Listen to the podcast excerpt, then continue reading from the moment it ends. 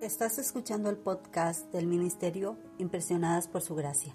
Nuestra serie actual se titula Reto de Lectura 365 a través del Nuevo Testamento.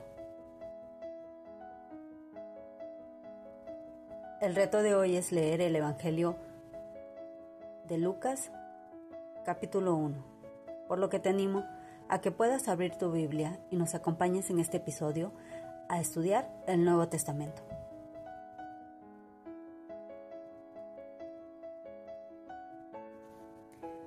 El día de hoy iniciamos nuestro estudio del Evangelio según San Lucas.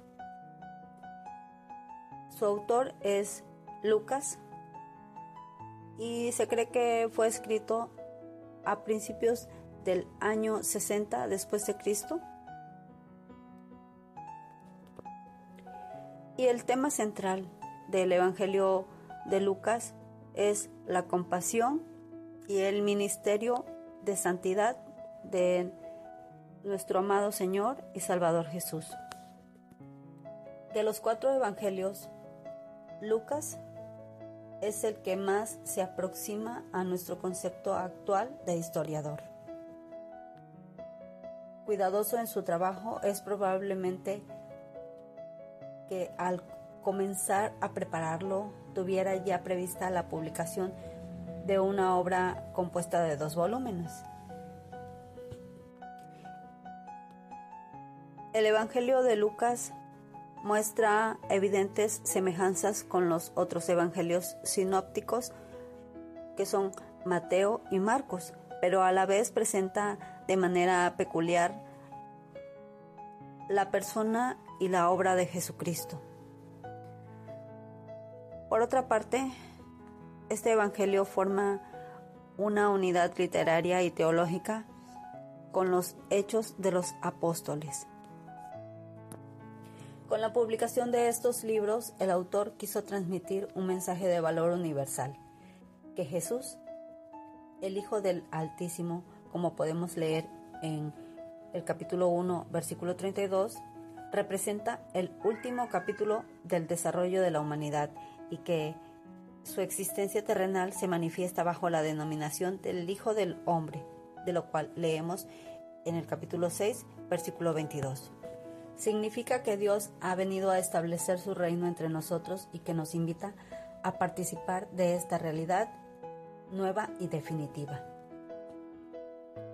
Lo mismo que Mateo, aunque sin duda de manera independiente, el Evangelio según San Lucas comienza con los relatos sobre la concepción y el nacimiento de Jesús.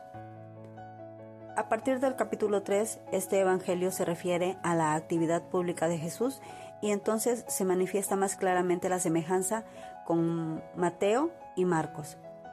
A la vez, se revelan sus rasgos propios.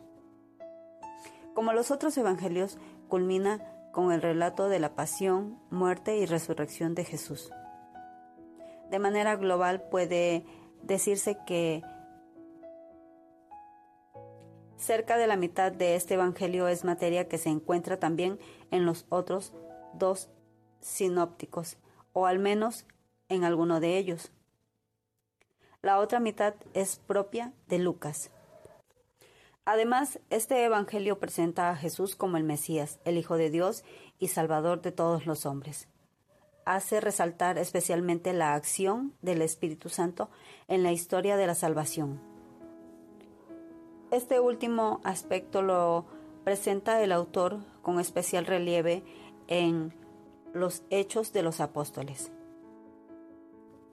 Lucas ciertamente se preocupó por narrar de manera inteligente y ordenada cuanto sabía acerca de la persona y el ministerio de Jesús. Sin embargo, no es menos cierto que en sentido estricto, nunca pretendió escribir una biografía, sino un evangelio.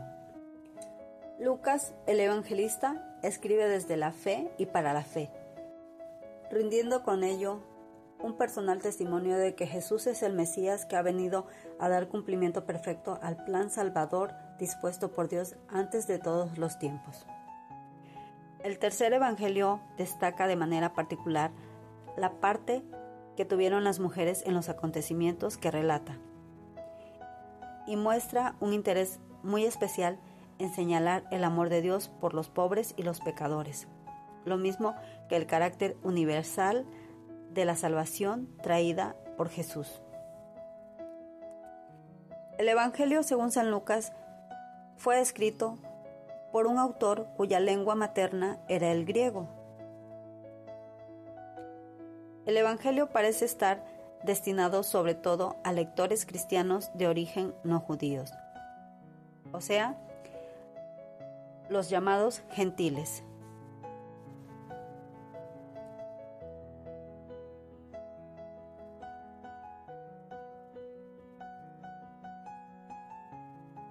Mañana continuaremos con este viaje a través del Nuevo Testamento. Nuestra oración es que el amor de ustedes abunde aún más y más en ciencia y en todo conocimiento, para que aprueben lo mejor, a fin de que sean sinceros e irreprensibles para el día de Cristo, llenos de los frutos de justicia que vienen por medio de Jesucristo, para gloria y alabanza de Dios.